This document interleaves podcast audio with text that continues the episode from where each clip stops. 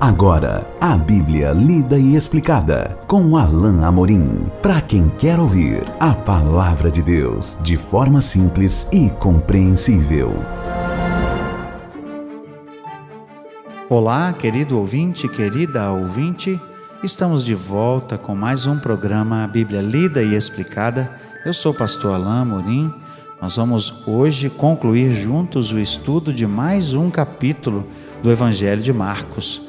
Marcos capítulo 5, hoje estudando juntos o último trecho do capítulo, a partir do verso 35 até ao verso 43.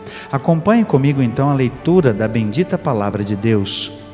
Falava ele ainda, quando chegaram alguns da casa do chefe da sinagoga, a quem disseram: Tua filha já morreu, porque ainda incomodas o mestre? Mas Jesus, sem acudir a tais palavras, disse ao chefe da sinagoga: Não temas, crê somente. Contudo, não permitiu que alguém o acompanhasse, senão Pedro e os irmãos Tiago e João. Chegando à casa do chefe da sinagoga, viu Jesus o alvoroço, os que choravam e os que pranteavam muito. Ao entrar, lhes disse: Por que estáis em alvoroço e chorais? A criança não está morta, mas dorme e riam-se dele. Tendo ele, porém, mandado sair a todos, tomou o pai e a mãe da criança e os que vieram com ele, e entrou onde estava ela. Tomando-a pela mão, ele disse: Talita cumi, que quer dizer, menina, eu te mando, levanta-te. Imediatamente a menina se levantou e pôs-se a andar, pois tinha doze anos. Então ficaram todos sobremaneira espantados, admirados mas Jesus ordenou-lhes expressamente que ninguém o soubesse e mandou que dessem de comer à menina. Marcos retoma aqui a narrativa do primeiro milagre que iniciou lá atrás, antes do relato da, da cura da mulher com hemorragia. Aqui de novo é interessante os contrastes que Marcos apresenta. A mulher havia 12 anos estava doente, Aqui a menina tem 12 anos. A mulher foi curada de modo extraordinário. Aqui a menina de modo ainda mais extraordinário, porque o texto diz que a menina morre. Mas a narrativa é retomada no versículo 35 com a interrupção dos próprios amigos de Jairo que vêm até ele, que estava ali com Jesus testemunhando tudo e eles dizem: Não incomodem, não, não incomode mais o mestre, ela já morreu. Ao que Jesus responde, como nos diz o verso 33, não temas, crê somente. Essa é a palavra encorajadora de Jesus àquele chefe da sinagoga. Não temas, crê somente. Talvez seja essa a palavra encorajadora que você precisa ouvir hoje ao ouvir esse programa. Não temas, crê somente. Eu já tinha dito que o tema principal aqui nesses, nesses dois relatos de milagres é o, é o tema da fé. A fé que salvou a mulher com hemorragia é agora a mesma fé que Jesus quer ver no coração de um pai cuja filha agora está morta. A mesma fé que pode levar Jesus a, a curar, a restaurar aquela menininha fazendo com que seu fé, com, com, com, fazendo com que seu pai creia plenamente no poder de Jesus, como nós veremos daqui mais um pouco.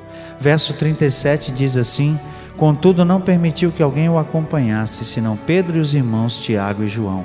Jesus despede a multidão e ele não permite sequer que seus discípulos todos o acompanhem, mas somente três deles Talvez ou Jesus estivesse preocupado que não houvesse muito mais pessoas lá na casa, e aliás, quando ele chega na casa, ele também manda que o povo saia.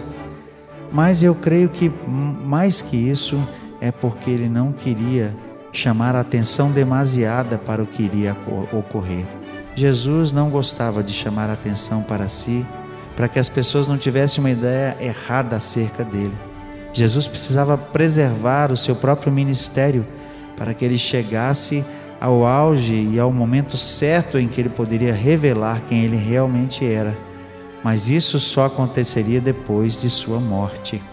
Aqui nós vemos que ele chega à casa do chefe da sinagoga, viu um alvoroço, os que choravam e os que pranteavam muito. Naquele tempo era comum até mesmo que as mulheres chamadas carpideiras fossem, fossem contratadas para fazer um, um choro, um lamento oficial. E estavam todos ali na casa, chorando, lamentando muito. Mas Jesus logo chama a atenção deles e diz: Por que vocês estão chorando? Por que chorais? Verso 39. A criança não está morta, mas dorme. Jesus sabia muito bem qual era a motivação daqueles que estavam ali. As carpideiras, na verdade, eram contratadas para isso. Elas não estavam chorando porque se importavam com a menina. Elas não estavam chorando porque tinham uma ligação com a família, elas estavam chorando porque eram contratadas. Seu motivo não era outro senão ganhar alguns trocados, porque era o momento de fazer uma lamentação, especialmente porque era um líder importante da sinagoga. Jesus, por isso, vendo o coração daqueles que estavam ali, que não era um coração sincero, manda que eles saiam também.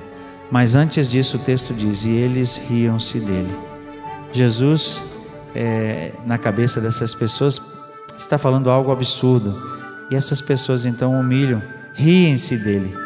Que contraste! Elas estavam chorando, lamentando a morte de uma menina, mas agora no mesmo momento eles começam a rir-se de Jesus e humilhá-lo.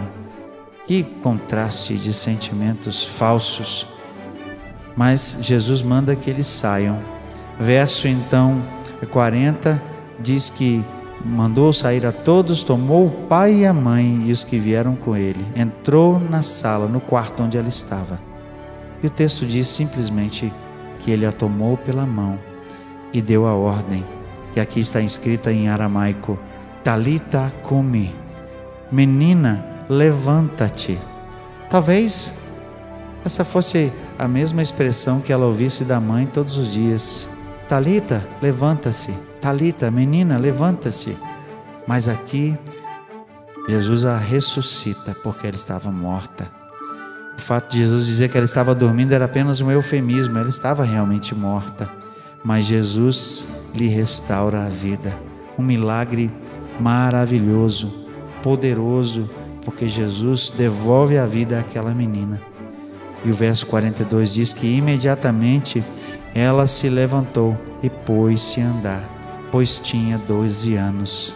Então ficaram todos sobremaneira admirados. Jesus pega aquela menina, cujo corpo estava ali na sua frente já sem vida, talvez a pele pálida, Talvez as marcas da doença que havia lhe ceifado a vida ainda estavam ali presentes antes que Jesus pudesse dizer: Menina, levanta-te.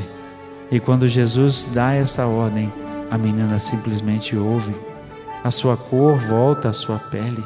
De novo o sangue circula por todo o seu corpo e ela então é devolvida pelas mãos ao Pai. Imaginem a alegria desse homem. Imaginem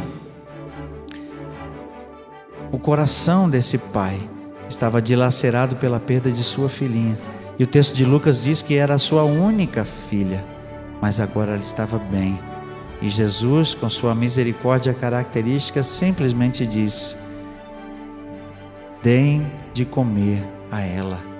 Ou seja, vida que segue, vida normal para ela façam com que ela coma algo. Mas antes Jesus dá uma ordem expressa: não contem a ninguém. Como eu disse anteriormente, Jesus não tinha qualquer interesse que isso fosse divulgado publicamente. Jesus não queria chamar a atenção das pessoas como um curandeiro qualquer, ou como alguém que até mesmo com um poder extraordinário como que ele tinha poderia, podia trazer uh, os mortos à vida. Não era esse tipo de popularidade que Jesus queria. Aliás, Jesus não queria qualquer tipo de popularidade. A missão de Jesus era pregar. A missão de Jesus era levar o evangelho, não era de curar. Ele não queria chamar a atenção para isso, para que isso não ficasse algo tão notório que impedisse as pessoas de ouvir aquilo que era premente, que era principal, que era as boas novas do evangelho. Nós chegamos ao fim de mais um capítulo, capítulo 5 de Marcos. Nós veremos juntos no nosso próximo encontro o início do capítulo 6, continuando a nossa caminhada aqui pelo Evangelho de Marcos, o Evangelho de ação, o Evangelho em que Marcos retrata Jesus em ação o tempo todo. Até lá então, que Deus abençoe a sua vida. Acesse agora nossa plataforma e baixe os podcasts www.rede316.com.br. A Bíblia lida e explicada com Alain Amorim.